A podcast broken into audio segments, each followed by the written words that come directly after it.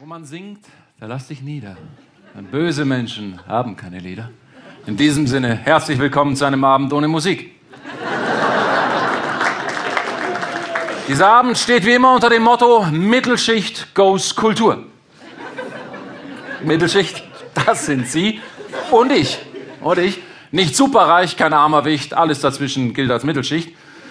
Und sollte irgendjemand hier heute Abend jetzt noch Zweifel daran haben, dass es sich hier um eine kulturelle Veranstaltung handelt, so sei dieser an die bahnbrechende Entscheidung des Europäischen Gerichtshofs aus dem Jahre 2010 erinnert. Ein belgischer Besitzer eines Erotik-Cinema-Clubs mit Einzelvideokabinen hatte beim EuGH auf den niedrigeren Mehrwertsteuersatz für Kinos geklagt.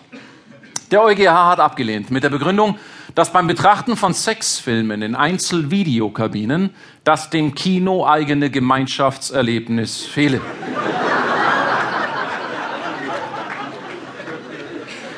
Wir merken uns also, auch für die Zukunft, sich alleine Schweinereien anschauen, höherer Mehrwertsteuersatz, sich gemeinsam den Obszönitäten der Welt stellen, Kultur. Was ist los auf der Welt? Was ist in der letzten Zeit passiert? Vielleicht erlauben Sie mir am Anfang einen ganz kurzen Abriss der letzten 30, 40 Jahre. Das mag manchen von Ihnen jetzt ein bisschen zu trocken, ein bisschen zu spröde erscheinen. Es ist aber leider notwendig, um auch die Leser des Spiegel auf den aktuellen Stand der Dinge zu bringen.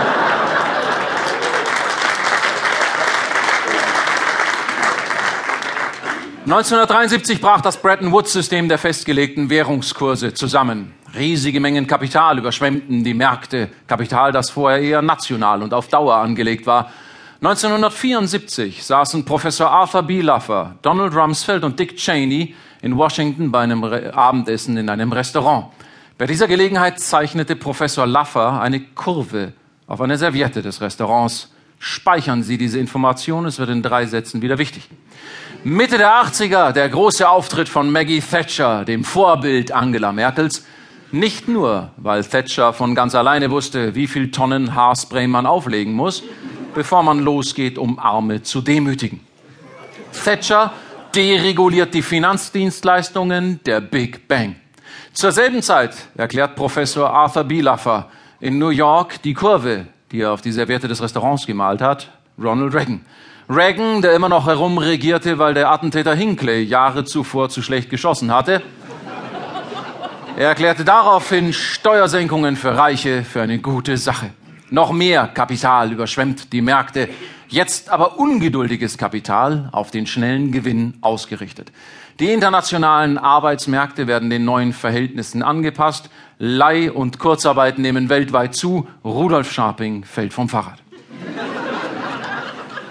Die Kreativen in der Finanzdienstleistungsbranche denken sich Produkte aus, die sie selbst nicht verstehen, die überhaupt keinen volkswirtschaftlichen Nutzen haben, aber so risikoreich sind wie der Griff ins Maul eines Löwen, der seit zwei Wochen vegan ernährt wurde. Alles hat ein Ende, nur die Gier hat keins. Die Propheten des immer mehr suchen sich auch in Deutschland einen nützlichen Idioten, der all die Spielsachen, mit denen die Amerikaner und Engländer schon so lange spielen, auch endlich anschafft. Sie finden ihn und Gerhard Schröder schafft an. Ergebnis Steuersenkung für Reiche, Deregulierung der Finanzmärkte, Zunahme von Leih- und Kurzarbeit, Rudolf Scharping fällt schon wieder vom Fahrrad.